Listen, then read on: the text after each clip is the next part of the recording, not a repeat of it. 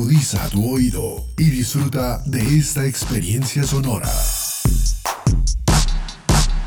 Este es un podcast Unal Radio.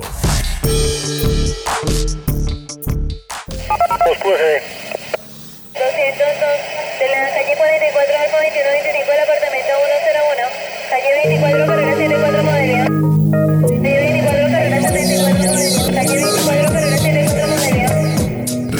De gobierno urbano. Hay de varios precios, patrón, de 6, de 7, de 8. Hay de varios precios.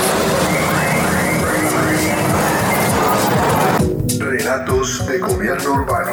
La ciudad contada por sus protagonistas.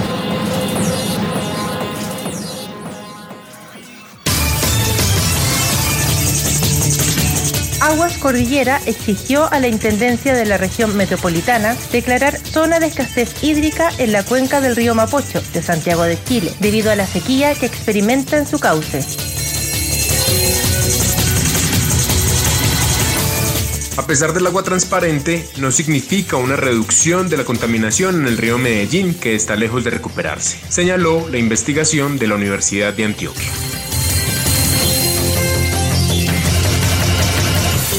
El 97% del río Bogotá se encuentra contaminado. Por ello, el grupo que lleva su mismo nombre busca transformar el pensamiento de los colombianos y generar un compromiso con el cuidado y recuperación del afluente.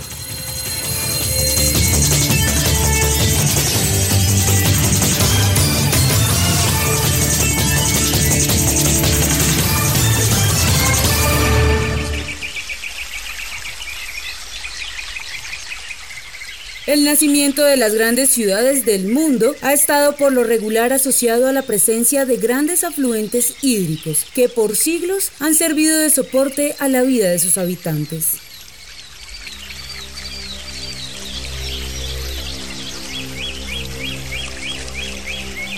Sin embargo, con el crecimiento de la población urbana, que se espera llegue al 70% de la población mundial en 2050, es casi un denominador común el incremento de la contaminación de los ríos que atraviesan las principales ciudades o la grave afectación de sus afluentes.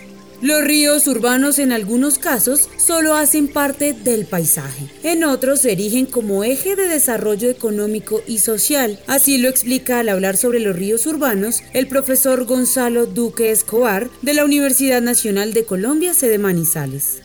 Un río urbano es una fuente de vida que al interactuar con los medios citadinos, en lugar de sufrir transformaciones dialécticas no compatibles con la estructura ecológica, ni con los valores biocéntricos, además de enriquecer el hábitat nutriéndolo de oportunidades y de paisajes, lo hace cultural y ecológicamente viable. En Colombia urge una cultura por el agua que haga de nuestros ríos convertidos en cloacas por los medios urbanos, alterando su paisaje y virtiendo sus basuras, un referente ambiental de vida y cultura que respete los derechos bioculturales del territorio que baña con sus aguas. Los ríos urbanos pueden cumplir una función de integración ecológica y cultural muy importante. Por esa razón, algunas ciudades han intentado revitalizar estos cuerpos de agua mediante la diversificación de sus funciones, destinando espacios al ocio de la ciudadanía, usando la renaturalización como medio de captura de dióxido de carbono, mejorando la depuración aguas abajo y fortaleciendo la gestión de las crecidas y posibles inundaciones.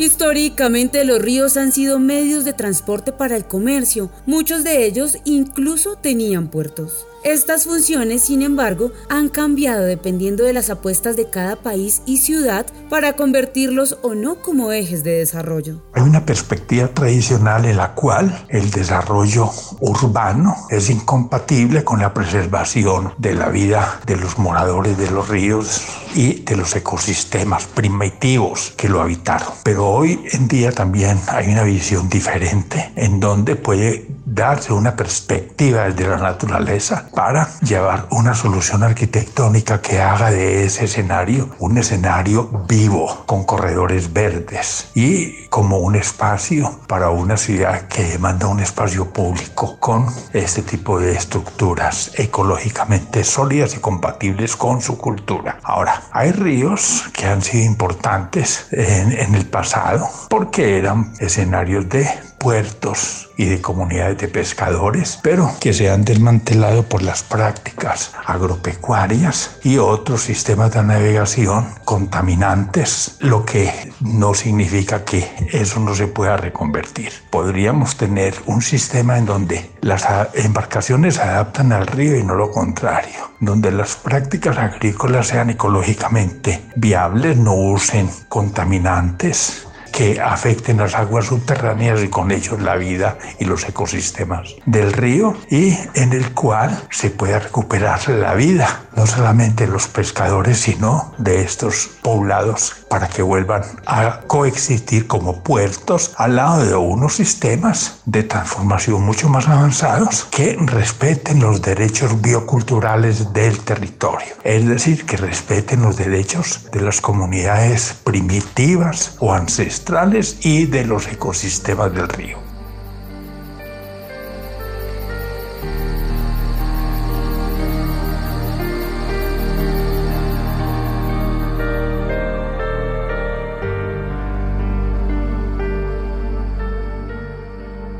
En varias ciudades del mundo, los ríos son valorados como un lugar esencial para que los ciudadanos puedan disfrutar de la naturaleza. Para lograrlo se han desarrollado proyectos que no solo centran su valor en el río, sino que lo insertan como una red de parques y de espacios públicos. De acuerdo con Landscape Architects Network, los cinco mejores proyectos alrededor de los ríos que cumplen con una conexión entre la arquitectura del paisaje y las ciudades están en China, Corea del Sur, Francia y España. Realmente el río de Madrid, que es el Manzanares, al final se ha canalizado, se ha embalsado y se le han proporcionado algunos elementos acuáticos como peces y aves acuáticas y se ha hecho alrededor del río un parque. Las calles que lo rodean se han enterrado mediante túneles y el río circula por encima de los túneles sin ser molestado por el tráfico. La ciudad de Madrid siempre se integró muy bien con el río Manzanares y bueno, pues se hacían fiestas a ambos lados del río y había cosas como la ermita de San Isidro, que es el patrón de Madrid, a un lado del río. Y bueno, la integración al final es muy buena, teniendo en cuenta que como digo, no es un río, sino un pequeño arroyo. Pero tened en cuenta cuando escuchéis esto que los ríos de Madrid no son como los que recorren Londres o París. Nuestros ríos son muy pequeños y sobre todo para personas de Hispanoamérica acostumbradas a ríos caudalosos, pues realmente eh, no, no merecen el nombre de río. Thank you.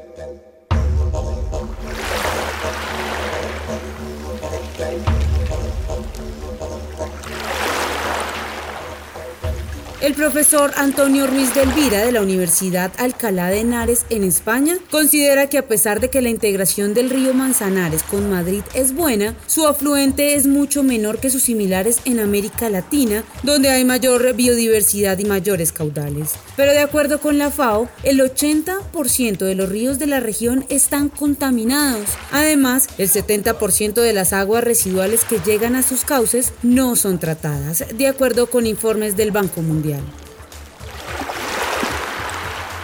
En 2019, por ejemplo, varias partes de Santiago de Chile quedaron sin servicio de agua debido a una sustancia extraña de origen no determinado en el río Mapocho. El profesor Roberto Moris del Instituto de Estudios Urbanos y Territoriales de la Pontificia Universidad Católica de Chile plantea la importancia del río Mapocho para el desarrollo de Santiago de Chile.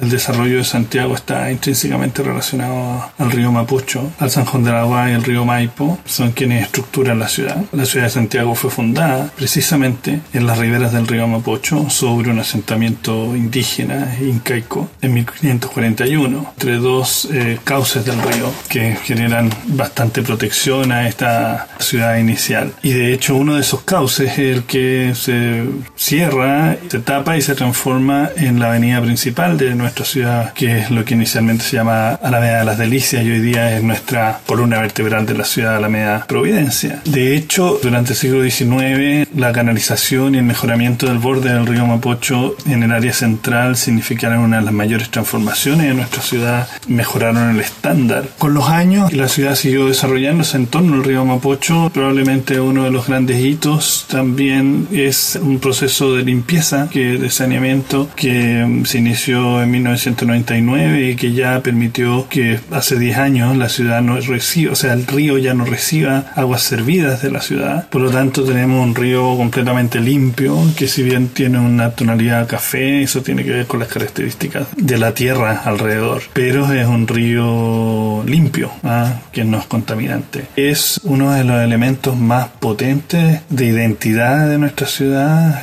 Otra de las cosas relevantes que han ocurrido en los últimos años es que se han dado una serie de obras de espacios públicos orientadas más bien en la lógica de la, de la infraestructura verde, si bien en algún momento se pensó que el río podría ser una especie de río navegable, cosa que técnicamente factible, pero extremadamente caro, ya que es un río que corre con mucha pendiente y con poco caudal permanente. Entonces obligaba a hacer una serie de obras muy grandes que se ha considerado no hacerlas hasta el momento.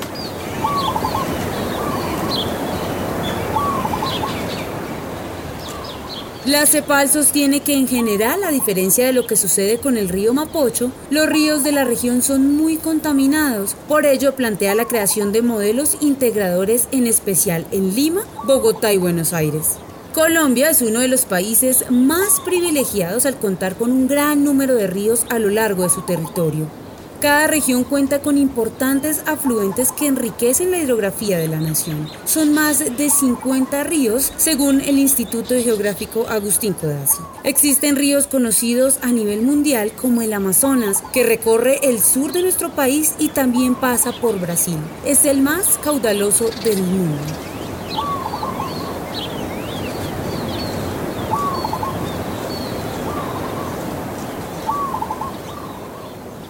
Otro es el río Magdalena, que nace en el departamento del Huila y desemboca en el mar Caribe. Es navegable desde Honda hasta su desembocadura y su principal afluente es el río Cauca. Junto a estos ríos se cuenta en Colombia con importantes afluentes urbanos en ciudades como Cali, Medellín y Bogotá, los cuales llevan el mismo nombre de la ciudad que recorren.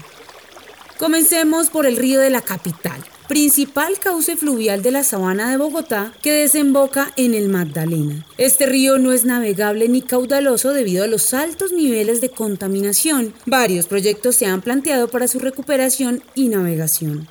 En el año 2008, con la Universidad Jorge Tadeo Lozano, me propuse un tanque de ideas para hacer un proyecto un poco ambicioso y loco que se llamaba Hidrovía Río Bogotá, que pretendía navegar el río Bogotá en su condición actual, no descontaminado, sino como un río contaminado que le permitiera a la gente entender precisamente su proceso de descontaminación y su historia y su relación con la ciudad. En ese proyecto descubrimos cosas maravillosas, como por ejemplo que los proyectos de descontaminación del río Bogotá se remontan a 1906, cuando por primera vez se hizo el programa de descontaminación de las curtiemples de San Benito y allí empieza toda una historia de procesos de relación con el río, la mayoría de ellos ignorados o de manera equivocada y desordenada tal como siempre ha sido la construcción de esta ciudad. De hecho, uno de los mayores problemas que tiene el río es que el río ha sido invadido permanentemente. En los años 60 nuestro querido alcalde Masuera y varios de sus urbanizaciones se construyeron sobre los humedales del río Bogotá y sus humedales, que eran los sistemas de, eh, de depuración del río, fueron aislados del río y convertidos en urbanizaciones. Pocos humedales quedaron y algunos actualmente siguen funcionando, pero en general el río ha sido invadido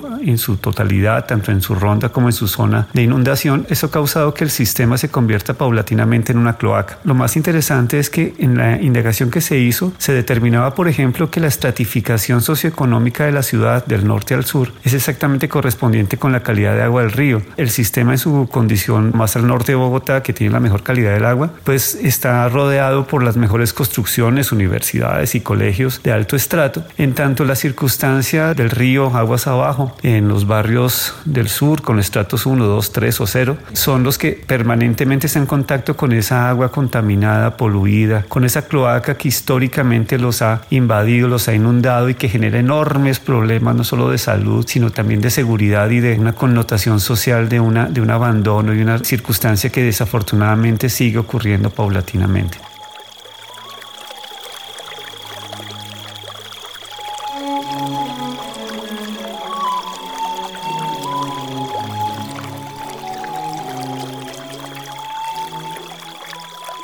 El doctor en ecología Guillermo Rueda, investigador sobre ríos urbanos de la Universidad de Tours, Francia, se refiere a ese proceso de investigación en el río Bogotá. Además, llama la atención sobre la importancia de que la ciudadanía tenga sentido de pertenencia sobre ese cuerpo de agua. Otra cosa interesante es que en ese estudio que se hizo sobre representaciones sociales, lo más interesante es que la gente no tiene ni idea que el río Bogotá pasa por la ciudad. En una indagación que hacíamos, por ejemplo, en la calle 13, la gente le preguntábamos cuando pasaba por el puente de la calle 13 que cruza el río Bogotá, ¿dónde estaba el río? Y lo señalaban al norte, al sur. Entonces esa ignorancia del río hace que la gente no se empodere. Un ejercicio aún más complejo que hicimos en la escuela del río Tungelito, le preguntábamos a los niños que dibujara un río y los niños dibujaban el río no azul como todos los niños, sino dibujaban negro y sin ningún pescado. Así que el río ha sido ignorado y, de alguna forma invadido por la ciudad, pero es absolutamente ignorado por su ciudadanía. En cambio, hay una clase política que ha aprovechado el río en proyectos faraónicos increíbles de descontaminación que a estas alturas pueden sumar más de 150 billones de pesos en proyectos de descontaminación. No hay que olvidar, por ejemplo, esas imágenes del alcalde de Pastrana en los años 80 diciendo que íbamos a tomar agua del río Bogotá descontaminada y tomaba un vasito de agua abajo de Tibitoc o los proyectos actuales de, manejo del río Bogotá por la CAR con plantas de tratamiento históricas que no manejan el río en su totalidad. No, no hacen un programa como lo hacen en todo el mundo, manejando la cuenca desde la parte alta y recuperando la parte alta, sino que se encarga de descontaminarlo en la parte baja, cosa que es absurda dentro de todos los procesos de descontaminación. Pero además con proyectos que no tienen indicadores de éxito, es decir, que finalmente se invierten en proyectos que generan descontaminaciones, pero no hay un programa real integral que muestre que esos proyectos realmente funcionan dentro del río y que hay indicadores que muestren que el sistema tiene una mejor salud. La condición actual del río no es diferente a la condición que tiene hace 100 años, hace 50 años, hace 20 años, hace 30 años o hace 5 años. El río sigue siendo una cloaca, una cloaca que se usa por la ciudad, una cloaca en la que la gente no se relaciona con la ciudad, en la que finalmente lo único que tenemos son grandes proyectos de descontaminación que casi nadie nota y que nadie entiende. Y por lo tanto, mientras no haya empoderamiento social, mientras la sociedad no se relacione con el río, el río seguirá siendo lo mismo que siempre.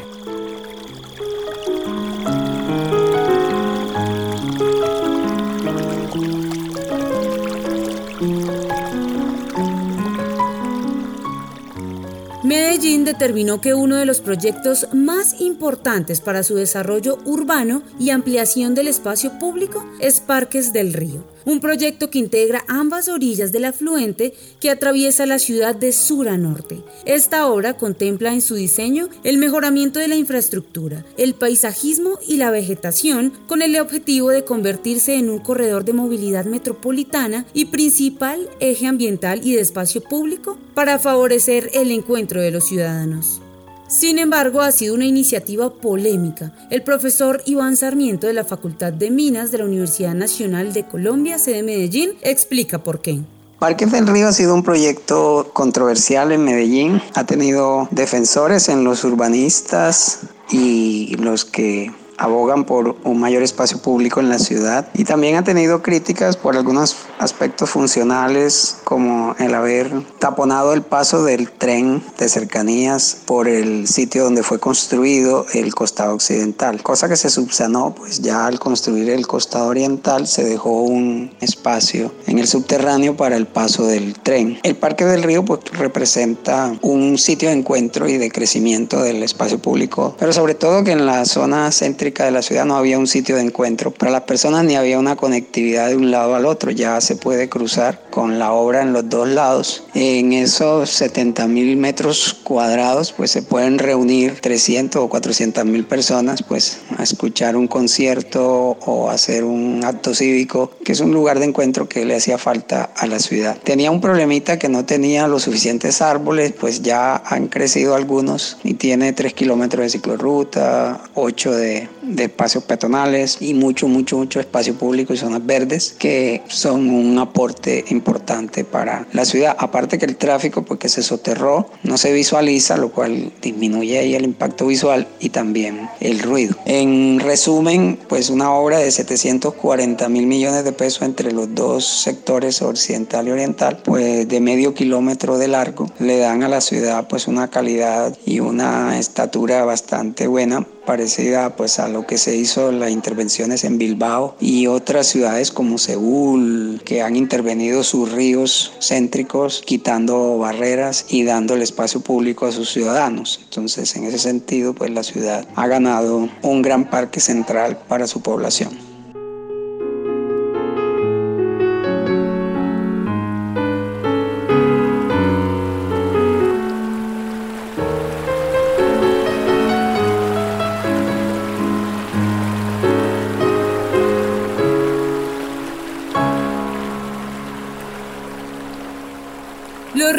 Urbanos son muy importantes para las ciudades principales como para las intermedias. Tal es el caso de Valledupar con el río Guatapurí, un centro de atracción turística de la ciudad, económica y cultural, plagado de relatos y leyendas. El arquitecto Santander Beleño Pérez, miembro del Grupo de Desarrollo Urbano de Valledupar, analiza la influencia del río para la ciudad como eje integrador desde la cultura. El río Guatapurí ha sido un lugar mítico. Sus leyendas y ritos han trascendido en generaciones y hoy sus cristalinas aguas son testigos fieles. Es el inspirador de muchos juglares y sus paisajes acogen a todos por igual. También ha cobrado muchas vidas y sus crecientes apocalípticas tienen un futuro presente por el cambio climático.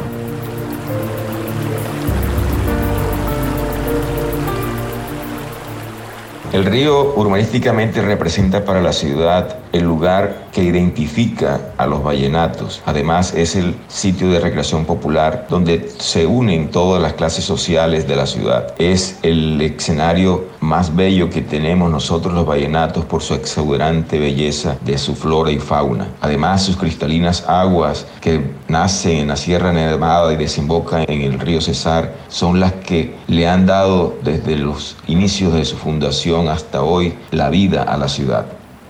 Tal vez uno de los proyectos más importantes de la recuperación de estos cuerpos hídricos en el país es el que se está dando en Barranquilla, por un valor inicial de 4 mil millones de pesos para seis arroyos. El proceso es explicado por el profesor Humberto Ávila del Departamento de Ingeniería Civil y Ambiental de la Universidad del Norte en Barranquilla. Con respecto a los cauces netamente urbanos que nacen en la ciudad y descargan en, puntos de la ciudad, es donde predominantemente ocurren lo que llaman arroyos de Barranquilla, que son las corrientes súbitas que se generan debido a las altas intensidades de lluvia, altas pendientes, alta impermeabilización y todo eso obviamente genera unos tiempos de concentración muy cortos con unos caudales picos muy altos que eh, se reflejan en la peligrosidad de estas corrientes. Básicamente actualmente hay dos tipos de intervención hay una intervención, la alcaldía, que ha canalizado poco más de 20 kilómetros de estos arroyos en las zonas terminales, es decir, ya en las zonas de los puntos de concentración, aproximadamente unos 2 kilómetros por cada uno de los arroyos, que corresponden a, a los sectores más peligrosos, los que llevan más caudal, del orden de unos 20, 30, 50, hasta 100 metros cúbicos por segundo, con velocidades que podían llegar hasta 9 metros por segundo. Todos esos tramos, que son alrededor de unos 20 kilómetros, ya fueron canalizados. No obstante, el resto de la ciudad aún no tiene un alcantarillado formal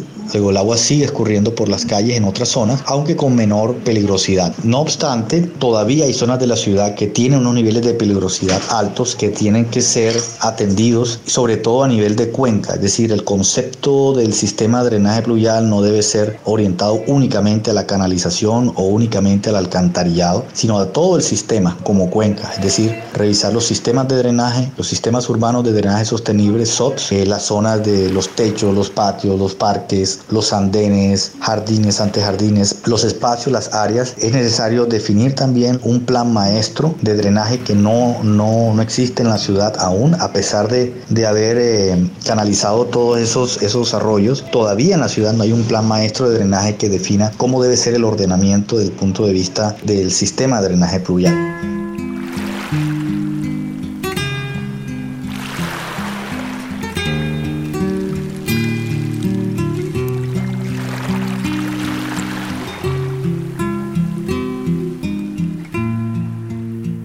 Durante mucho tiempo los ríos de las ciudades de gran parte del mundo han sido foco de riesgo por contaminación y deterioro medioambiental. Han sido utilizados como basureros públicos y receptáculos de desechos contaminantes. Sin embargo, son cuerpos de agua necesarios para el abastecimiento de la ciudad y cumplen funciones ecosistémicas fundamentales.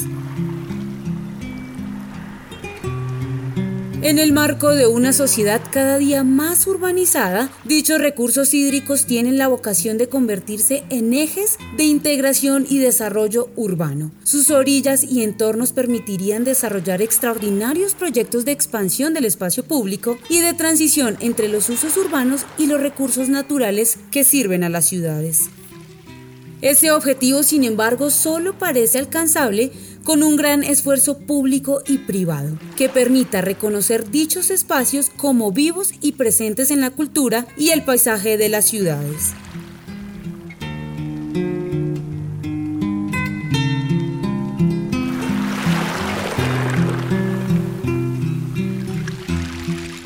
Este podcast contó con la dirección de Diego Isaías Peña Porras, profesor de la Universidad Nacional de Colombia, la producción periodística de Claudia Sánchez y Milton Medina, la locución de Paola Medellín y la producción sonora de Edgar Huasca.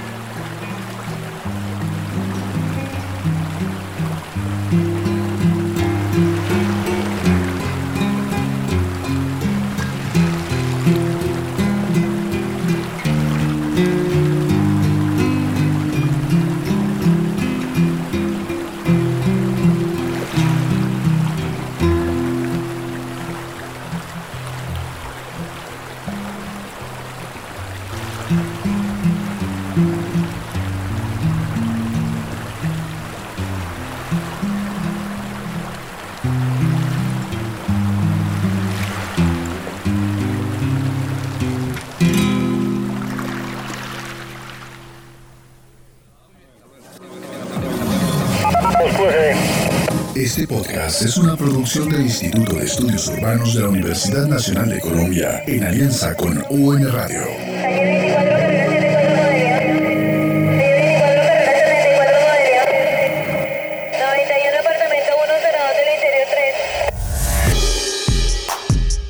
Las opiniones aquí expresadas son de entera responsabilidad de sus autores y solo comprometen a los realizadores de este podcast. No representan necesariamente el pensamiento de la UN Radio ni la posición oficial de la universidad. Este y otros podcasts en nuestro sitio web podcastunradio.unal.edu.co. Universidad Nacional de Colombia, proyecto cultural, científico y colectivo de nación.